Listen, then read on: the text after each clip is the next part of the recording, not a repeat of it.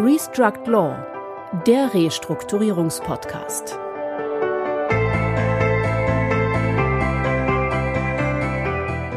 Herzlich willkommen, liebe Zuhörerinnen und Zuhörer, zu unserem Podcast Restruct Law, der Restrukturierungspodcast. Heute die zweite Folge mit Lars Westphal. Mein Name ist Christian Heinze. Und ich bin Heiko Schäfer. Hallo.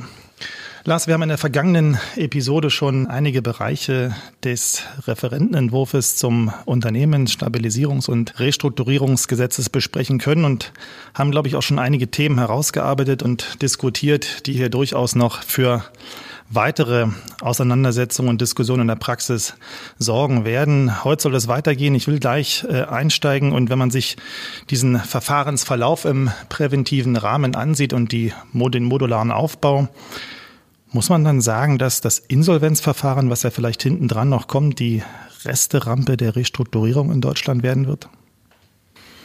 Ich hoffe, dass das nicht der Fall sein wird und ich glaube auch nicht, dass das der Fall sein wird. Es ist zwar richtig, dass äh, wahrscheinlich viele Unternehmen den Weg des präventiven Rahmens beschreiten werden, zumal er sich ja nicht komplett auf finanzielle Restrukturierung beschränkt, sondern durch das Vertragskündigungsrecht ja auch die Tür öffnet zu, einem, zu einer teilweisen operativen Restrukturierung. Das ist schon richtig. Auf der anderen Seite sind ja die Arbeitnehmer mit ihren Forderungen und mit ihren Arbeitsverhältnissen komplett ausgenommen. Und zu einer operativen Restrukturierung wird eben im Zweifel auch immer ein Maßnahmenbündel in dem Bereich gehören, sodass ich glaube schon darüber im Zweifel für eine Sanierung im Insolvenzverfahren auch noch ein angemessener Raum bleiben wird. Allerdings wird sich das über die Zeit zurechtruckeln müssen. Nur die Befürchtung, dass es die Resterampe wird, beziehungsweise dass nur ausgelutschte Unternehmen in der Insolvenz landen, die teile ich nicht und ähm, hoffe auch nicht, dass es so wird, denn ich glaube, dass das Insolvenzverfahren auch ein sehr geeigneter Rahmen für Sanierung sein kann. Zurechtruckeln heißt jetzt nicht nur für das Verfahren selbst, sondern auch für die Beteiligten, sprich für Sanierungsberater, Restrukturierungsberater, Insolvenzverwalter. Wer muss sich da auf und vor allen Dingen wie auf die veränderten Bedingungen einstellen? Ich glaube, alle Beteiligten. Ich glaube, alle Beteiligten, das haben wir ja auch schon beim ESOC so ein bisschen gesehen. Es wird äh, praktizierende Insolvenzverwalter geben, die für die Rolle des der Restrukturierungsbeauftragten, muss man ja sagen, ähm, in Betracht kommen. Es wird, darauf haben wir ja auch immer Wert gelegt, es werden auch andere in Betracht kommen für diese Rolle, die eben nicht praktizierende Insolvenzverwalter sind. Das finde ich auch sehr gut, dass es hier keinen Automatismus gibt. Das ist ja auch im Vorfeld diskutiert worden. Das heißt, äh, Insolvenzverwalter werden sich teilweise umorientieren müssen, gar keine Frage. Wir Berater werden uns auch umorientieren müssen, denn wir müssen uns erstmal vertraut machen äh, mit dem Rahmen. Und ich glaube, dass man erstmal auch wahrscheinlich einige Jahre braucht, um zu sehen, wie in der Praxis tatsächlich dieses Gesetz auch funktioniert. Ich schätze mal, dass wir nach wenigen Jahren schon sehr viel Anschauungsmaterial haben werden. Denn äh, das, was äh, ab dem 1. Januar passieren wird, wenn die Suspendierung der Antragspflicht wegen Überschuldung ausläuft, das lässt mich vermuten, dass wir viele Fälle haben und viele auch schon in den Startlöchern stehen und sagen, wenn das denn tatsächlich zum 1. Januar kommt, dann legen wir gleich los. Das heißt, ich glaube, dieses Zurechtruckeln wird schnell gehen, vielleicht schneller als beim ESOC. Und ich glaube, es wird eigentlich alle Beteiligten mehr oder weniger betreffen. Eine Berufsgruppe ist ja ganz besonders betroffen. Für die wird sich der Tätigkeitsrahmen deutlich erweitern. Ähm, das sind die Richter und Richterinnen an den Amtsgerichten, die jetzt zukünftig neben dem Insolvenzreferat auch noch das Restrukturierungsreferat haben werden. Ich glaube, so wird es kommen. Ist das die richtige Wahl, einem Amtsrichter hier äh, die Entscheidung zu überlassen? Es war ja im Vorfeld viel die Frage, ob man das nicht vielleicht doch ans Landgericht bringt. Ist das der richtige Rahmen, um auch, wir mal, in größeren Restrukturierungen, die du jetzt vielleicht eher im Auge hast, äh, sozusagen auf äh, das Gericht zuzugehen, auch nicht nur, dass es jetzt um große Summen geht, sondern auch möglicherweise um viele äh, Einzelentscheidungen. Also wir haben das Thema Vorprüfung, ähm, da werden wir nochmal drauf eingehen. Das sind ja schon Dinge, die möglicherweise auch gar nicht im Spruchrichterprivileg sind, die hier natürlich auch dem Einzelnen doch sehr viel abverlangen bei Gericht. Ja, das ist richtig. Ähm, ich selbst habe mich ja tatsächlich immer dafür ausgesprochen, dass das Gericht nicht Insolvenzgericht heißen darf. Das äh, ist jetzt ja auch der Fall, dass aber gleichzeitig eben diejenigen, die am besten berufen sind, sich mit diesen äh, Fällen und damit ja auch den Restrukturierungsplänen zu befassen, die Insolvenzrichter sind, weil die eben Erfahrung haben mit Insolvenzplänen und der Restrukturierungsplan ist dem Insolvenzplan ja auch ganz bewusst sehr stark nachgebildet. Das heißt, ich glaube, die Kompetenz ist da und darum halte ich auch die Entscheidung, letztlich die Insolvenzrichter äh, für zuständig zu erklären, wenn auch in anderer Funktion, für genau richtig. Die Konzentration wird dazu führen, ähm, dass es Kompetenz geben wird, dass Kompetenz gesammelt wird. Es wird auch sehr viel äh, ausbildungstechnisch zu laufen haben, äh, um die Richter auch in die Lage zu versetzen, den tatsächlich etwas anderen Zuschnitt der Tätigkeit auch tatsächlich für sie zu eröffnen. Aber ich traue denen das zu. Allerdings ist es schon so, Entweder müssen die Verfahren extrem gut vorbereitet sein, sodass es den Richtern eben auch möglichst leicht fällt, Entscheidungen zu treffen, die sie so bisher nicht treffen mussten. Oder aber wir müssen einen Weg finden, dass sie sich einer Unterstützung da, wo es notwendig ist, eben auch tatsächlich äh, bedienen dürfen. Eine dieser Unterstützungen wird ja möglicherweise der Rechtsstörungsbeauftragte sein, den wir jetzt ja in einer fakultativen Variante und in der zwingenden gesetzlichen Variante haben werden. Wo siehst du, insbesondere bei dem Zwingenden, ähm, wenn ich ihn zwingend bestellen muss über das Gericht oder lassen muss, ähm, wo siehst du da den Aufgabenbereich eigentlich? Kann man da an den Sachwalter denken oder sollte man den lieber ganz schnell streichen an der Stelle? Also erstmal glaube ich, dass die Regelung über die Restrukturierungsbeauftragte auch mit sehr viel Augenmaß getroffen worden ist. Denn äh, da haben natürlich auch die unterschiedlichen Berufsgruppen ganz unterschiedliche Interessen und da hat es im Vorfeld ja auch eine große Diskussion gegeben. Das, was, wenn ich das richtig verstanden habe, ja das Bundesjustizministerium immer umgetrieben hat, ist zu sagen, da wo eine Missbrauchsgefahr besteht, da brauche ich auch eine neutrale Person. Und da, wo sie eben potenziell nicht besteht, da brauche ich sie nicht. Und äh, die Lösung, wie ich sie verstehe, ist zu sagen, in den großen komplexen Fällen, wo die vielen Beteiligten, die großen Finanzierungsgruppen alle professionell beraten sind und der Scheinwerfer sozusagen auf der Restrukturierung liegt, da ist eigentlich für Missbrauch relativ wenig Raum, weil äh, das viel zu transparent ist. In den kleineren Verfahren ist es anders. Und deshalb äh, ist ja auch ein Teil der Regelung zu sagen, da wo die Interessen von KMU, aber auch von kleinen Gläubigern mhm. betroffen sind, da bräuchte ich eine solche Restrukturierungsbeauftragte und das finde ich auch sehr vernünftig, das so zu regeln. Der Umfang der Tätigkeit sollte, und auch das erlaubt das Gesetz meines Erachtens, sollte natürlich daran sich orientieren, was notwendig ist. Ähm, ich glaube nur, dass äh, es wahrscheinlich gar nicht so weit gehen wird wie der Aufgabenbereich eines Sachwalters, sondern es wird weniger sein und es soll auch weniger sein. Es soll eine Aufsichtsmöglichkeit sein, die aber die Beauftragten in die Lage versetzt, dem Gericht dann eben auch tatsächlich anzeigen zu können, wenn die Dinge nicht richtig laufen. Und da glaube ich, dass da schon auch in dem Entwurf eigentlich die richtige Mischung enthalten ist. Man kann über vieles diskutieren, aber mal vom Grundsatz her halte ich das für richtig. Viele Berater wünschen sich ja, dass der Restrukturierungsbeauftragte doch, ich sag mal so, nicht oft zum Einsatz kommen sollte, um den nötigen Freiraum in der Beratung zu haben. Jetzt, äh, du hast es ja eben gerade selbst gesagt, immer dann, wenn die Interessen der kleinen und mittleren Unternehmen berührt werden, da ist noch nicht von Eingriff die Rede, sondern von Berührung, dass dann der Restrukturierungsbeauftragte vom Gericht zwingend zu bestellen äh, ist. Ist das zu früh? Äh, geht das schon zu weit? Will man das oder sagt man, nein, das würde auch ausreichen, wenn wir sozusagen konkrete Eingriffe, Stichwort Forderungsverzichte, wenn wir darüber reden? Ja, das greift früh ein. Auf der anderen Seite soll das Ganze auch relativ schnell passieren. Und darum glaube ich, dass wenn äh, der oder die Restrukturierungsbeauftragte eine Rolle spielen soll, dass eben auch tatsächlich äh, rechtzeitig oder dem rechtzeitig die Möglichkeit gegeben werden muss. Darum glaube ich, dass äh, auch wiederum der Terminus berührt ist, ist mit Augenmaß gewählt. Wenn es ein längerer Versuch ist, ein längerer Sanierungsversuch, dann ist es vielleicht vorzugswürdig, wenn es erstmal ein bisschen später eingreift. Aber vom Grundsatz her, das, was wir vor Augen haben, soll ja und muss ja ein relativ schneller Verlauf sein. Und dann ist es vielleicht eben auch nicht angemessen, wenn eine solche eingesetzte Person erst zu spät zu der Party kommt. Die im Gesetzentwurf angelegten Instrumente setzen ja voraus, dass wir uns im Stadium der drohenden Zahlungsunfähigkeit befinden. Das war ja auch schon in unserer ersten Podcast-Folge hier die Diskussion über das Thema Shift of Fiduciary Duties.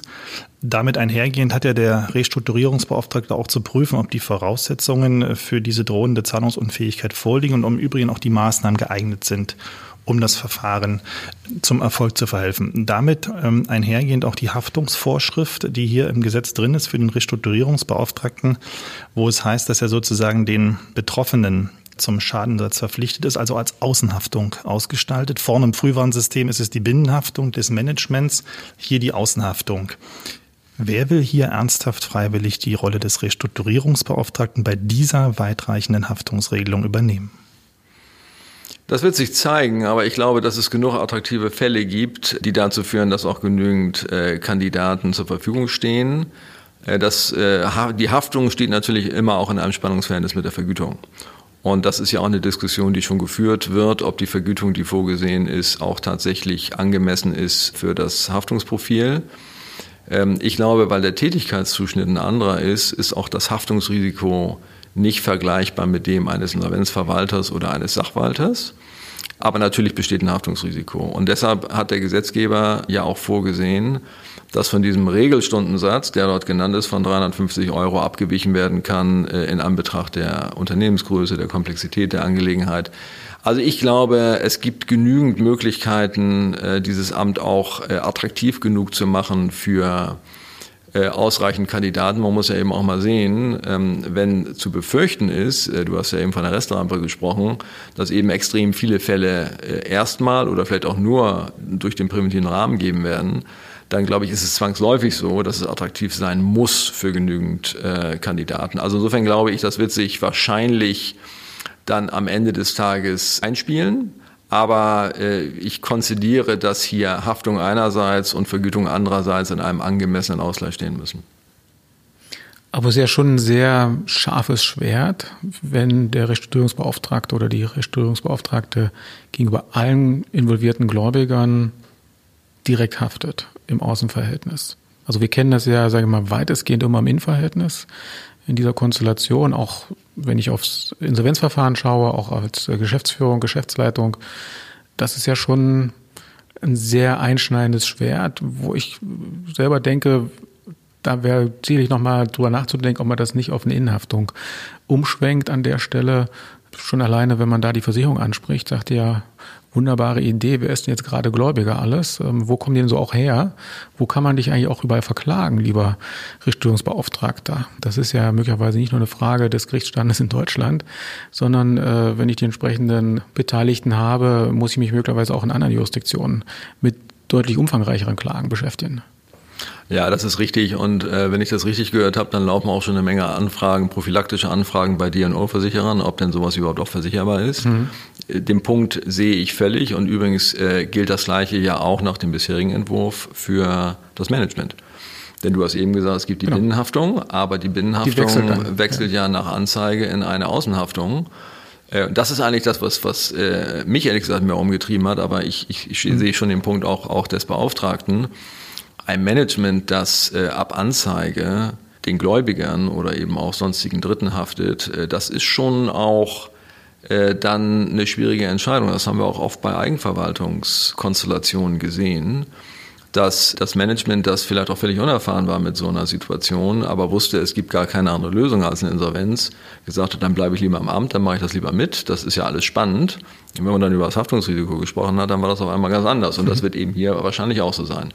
Darum wäre auch eine der, der Forderungen, die ich haben würde, ist, dass diese Außenhaftung, die da, ich glaube, in Paragraph 43 geregelt ist, dass die wieder zurückgedreht wird, weil das weitgehend ist. Ähm, bei dem Restrukturierungsbeauftragten kann man das ähnlich sehen. Ich glaube nur, dass der eben einen anderen Tätigkeitszuschnitt hat als das Management, das hier ja grundsätzlich in Eigenverwaltung, wenn ich mal den, den Terminus nehmen darf, agiert. Also insofern ist es, glaube ich, eine etwas andere Konstellation und auch ein etwas anderer Erfahrungshorizont.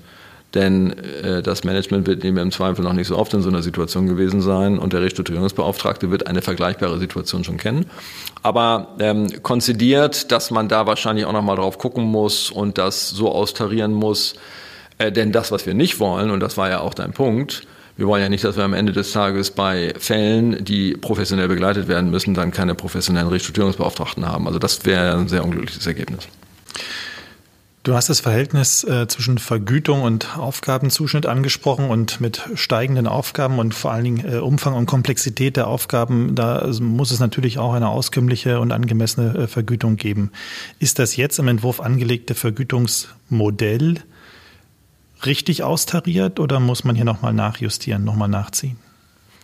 Also wir in der TMA haben ja tatsächlich gefordert, dass wir äh, meinen, dass eine Vergütung, die aufwandsbasiert ist, angemessener ist als eine Vergütung, die an die Insolvenzverwaltervergütung angelehnt ist. Ähm, das hat also nicht unsere Forderung konkret, aber diesen Gedanken hat das Bundesjustizministerium offensichtlich aufgenommen und dann eben auch so umgesetzt. Man wird da sicherlich drüber reden müssen. Und ich glaube, aber die Öffnung ist eben auch schon angelegt. Man muss tatsächlich in großen, komplexen Fällen, ist natürlich ein Stundensatz von 350 Euro nicht angemessen, das muss man mal ganz klar so sehen. Ähm, aber vom Grundsatz her eine aufwandsbasierte Vergütung zu machen, ist meines Erachtens richtig. Und der Markt, so sehen wir das immer, der Markt wird eigentlich schon auch dann Wege finden, um eine angemessene Vergütung tatsächlich auch zu bewirken. es gibt ja auch noch die Möglichkeit, dass die Parteien sich auf eine angemessene Vergütung einigen. Also ähm, ich glaube, dass auch da wieder es schwer ist, One size fits all, die richtige gesetzliche Regelung zu finden. Ich finde, dass der Gesetzgeber genügend Öffnungsmöglichkeiten gefunden hat und dass man damit eigentlich auch vernünftig arbeiten kann. Aber das wird sicherlich ein großer Diskussionsgegenstand in den nächsten Wochen sein. Wobei ja diese Öffnungsklausel ja nicht, äh, aus meiner Sicht zumindest nicht beinhaltet, dass ich unbedingt beim Stundenmodell bleiben muss, sondern ich kann ja auch, sag ich mal, eine alternative Vergütungsform finden, die sich möglicherweise auch aus einem Mix von Stundenvergütung und Erfolgsvergütung, äh, woran man das auch immer dann hängen mag, aber das sehen wir ja auch in anderen Bereichen auch schon und auch in Restrukturierung, dass das auch mehr dahin geht, auch eine gewisse Erfolgsbeteiligung dann auch zu haben, äh, auch für die Berater. Und das äh, schließt das Gesetz aus meiner Sicht nicht aus, solche Themen. Ich, Absolut. Und das, das ist genau, was ja, ich damit meine. Wir haben ja genau einen sehr breiten Anwendungsbereich eigentlich. Ne? Also wenn man mal schaut, es ist ja nicht nur die, sag mal, internationale Finanzrestrukturierung, sondern ich glaube, der Gesetzgeber hat ja auch ganz bewusst ähm, durchaus auch kleine mittelständische Unternehmen, die KMUs mit im Blick, die er hier auch mitnehmen will auf die Reise, sage ich mal, auch denen diese auch von der Richtlinie getrieben ja auch äh, denen dieses Instrument auch eröffnen will, wo sich ja zahlenmäßig zumindest wahrscheinlich mehr Fälle bewegen werden. Und was jetzt auch, wenn ich ans Gericht nochmal denke, ähm, dort auch viel mehr Aufwand und ähm, Akten, sage ich mal, ja nach sich ziehen wird, als jetzt die großen Leuchtturmrestrukturierungen, wo man sagt, wow, da ist jetzt irgendwie viel mehr Musik drin, auch ähm, haftungstechnisch und so weiter. Ähm, wenn wir nochmal aufs, aufs Gericht schauen, auf den Richter, das Thema Vorprüfung. Ähm, ich habe damit noch so ein bisschen, da sind bei mir noch so ziemlich viele Fragezeichen, wenn ich das lese, weil ich noch nicht so genau weiß, ähm, wie, wie wird das Gericht damit umgehen und ähm, an welcher Stelle knüpft da sozusagen auch der Berater oder das Unternehmen an? Ist das sozusagen die Hilfestellung, wenn ich ähm, mit der Entwicklung meines Plans nicht weiterkomme, dass ich dann sage, hilf mir mal, liebes Gericht, wie würdest du hier sozusagen die Gruppeneinteilung sehen oder ähm, wie würdest du sehen jetzt bei der Beendigung dieses oder jenes Vertrages, dass ich da sozusagen schon antizipieren kann oder das Gericht schon mal sagt, also es geht in die in die Richtung. Eventuell sind ja auch nur Hinweisbeschlüsse, ähm, keine echten Entscheidungen. Wie siehst du das? Ja, ich glaube, auch da gilt wieder die ganze Bandbreite. Und ähm, übrigens nochmal zu dem, was du eben gesagt hast. Äh, ich rede ja immer tendenziell über die großen komplexen Fälle. Wir haben auch als TMA haben wir durchaus auch äh, versucht darauf zu achten, dass eben die ganze Bandbreite abgedeckt wird und waren deshalb eben auch zum Beispiel sehr offen dafür, dass Regelungen für KMU eingeführt werden, die einfach dieses Verfahren auch handhabbar für KMU machen. Und darum ja auch diese Zweispurigkeit bei der äh, Bestellung eines Restrukturierungsbeauftragten auch durchaus immer unterstützt haben, weil wir natürlich auch sehen, es gibt eine Missbrauchsgefahr. Man darf nur nicht so ein Gesetz nur vor dem Hintergrund einer Missbrauchsgefahr schreiben und das ist eben auch nicht geschehen. Die Vorprüfung ist ein spannender, ist ein spannender Aspekt. Ich glaube, die ganze Bandbreite wird zum Einsatz kommen. Ich kann mir für mich zum Beispiel sehr gut vorstellen, dass wenn ich ein Unternehmen berate und einen Plan entworfen habe, beziehungsweise wir einen Plan entworfen haben, dass wir zum Gericht gehen und sagen, äh, wie ist denn das? Wie siehst du das denn eigentlich? Hast du noch irgendwelche Anregungen? Ähm, äh, glaubst du, dass dieser Plan so auch tatsächlich bestätigungsfähig ist. Ich glaube, was ich weniger bräuchte vom Gericht, ist eine Einschätzung, werden die Gruppen zustimmen. Das ist, glaube ich, eher, da mhm. würde ich denken, dass ich näher dran bin. Aber die Bestätigungsfähigkeit, äh, das, da werde ich mit Sicherheit, könnte ich mir gut vorstellen, würden wir Gebrauch von machen.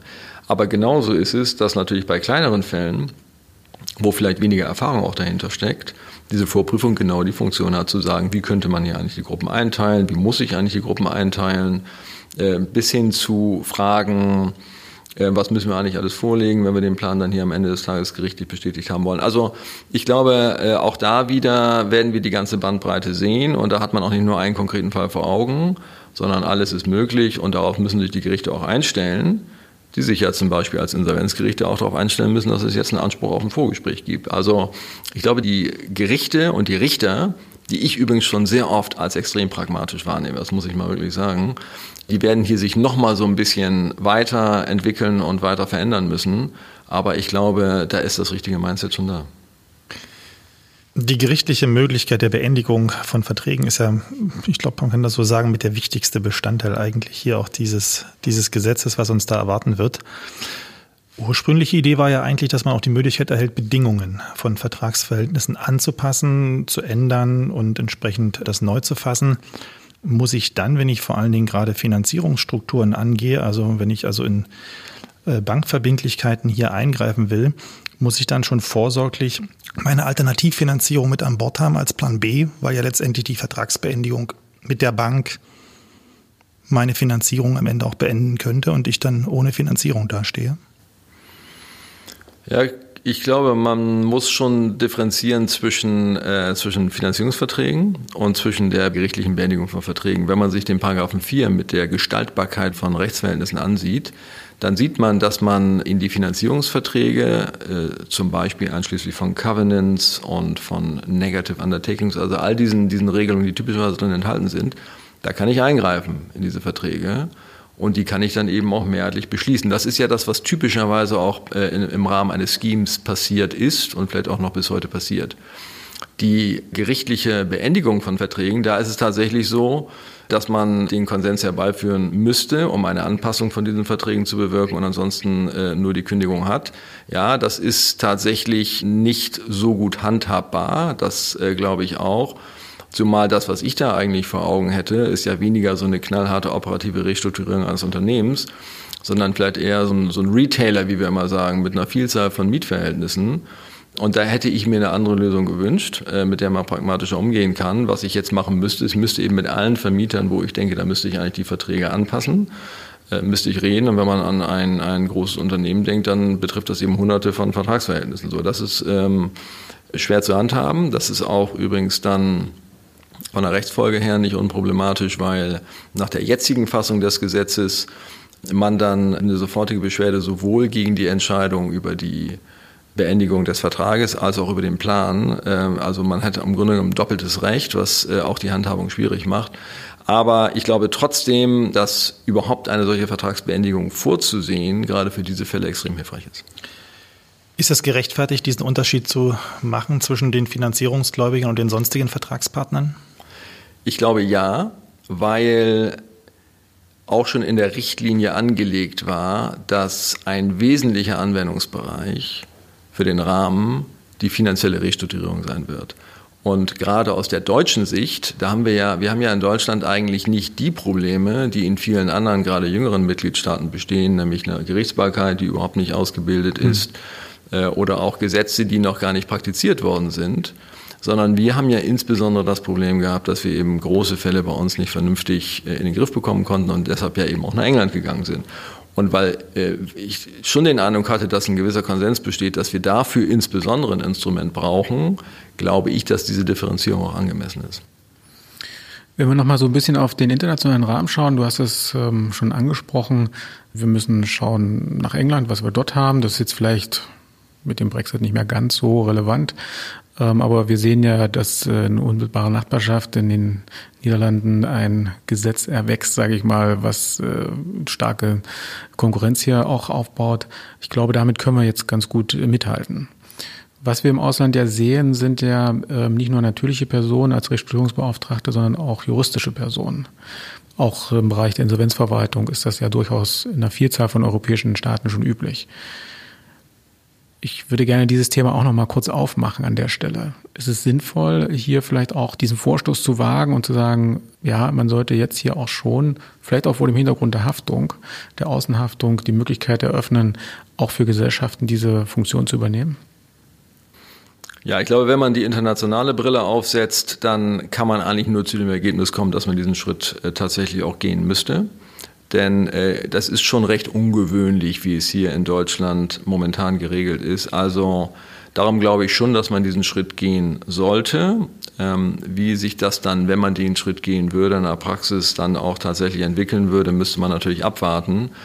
Aber ähm, man muss auf der anderen Seite auch sagen, dass wir natürlich mit den natürlichen Personen als, als Insolvenzverwalter ja bisher auch nicht schlecht gefahren sind. Aber ich glaube, die Öffnung wäre sinnvoll weil man auch tatsächlich sieht im Ausland, äh, dass das vernünftige Regelungen sind, die auch gerade, du sprichst den, den, den Haftungspunkt mhm. an, die dazu führen, dass eben auch äh, solche Themen, wie wir sie vorhin äh, angesprochen haben, nämlich ähm, finden wir da tatsächlich jemanden, der auch bereit ist, bei diesen großen Fällen dann auch dieses Risiko zu nehmen, auch wahrscheinlich ganz anders in Angriff genommen wird. Also ich glaube, wir sollten den Schritt gehen und äh, glaube, dass das auch tatsächlich vorgesehen werden sollte. Wir haben ganz am Anfang in der ersten Folge mit dir schon gehört, äh, dass du sehr zufrieden bist und dass du eigentlich auch eher überrascht bist, wie weitgehend und umfassend der Entwurf jetzt äh, ist. Siehst du noch Punkte, die du noch ergänzt haben würdest oder wo du denkst, da ist noch mal ähm, etwas mehr Präzision äh, gefragt, was jetzt vielleicht im Entwurf noch nicht drin ist? Und was wünschst du dir für die Umsetzung? Also tatsächlich gibt es eine Reihe von ähm, Aspekten, wo ich glaube, dass nochmal nachgeschärft werden müsste, damit äh, tatsächlich auch das, was intendiert ist, funktioniert. Um mal so ein Beispiel zu nennen. Äh, wir haben jetzt ja, das haben wir noch gar nicht erwähnt, erfreulicherweise die Möglichkeit, dass man bei Konzernfinanzierungen auch in die Konzernsicherheiten eingreifen kann, also eben in die sogenannten Upstream-Garantien zum Beispiel. Das haben wir jetzt äh, schon einfach mal unterstellt, das ist jetzt ja. ja, ja, genau, genau. Und das wird ja auch dann nochmal äh, Reverse Engineering auch in der Insolvenzordnung gleich mitgeregelt und es mhm. ist absolut richtig und wichtig.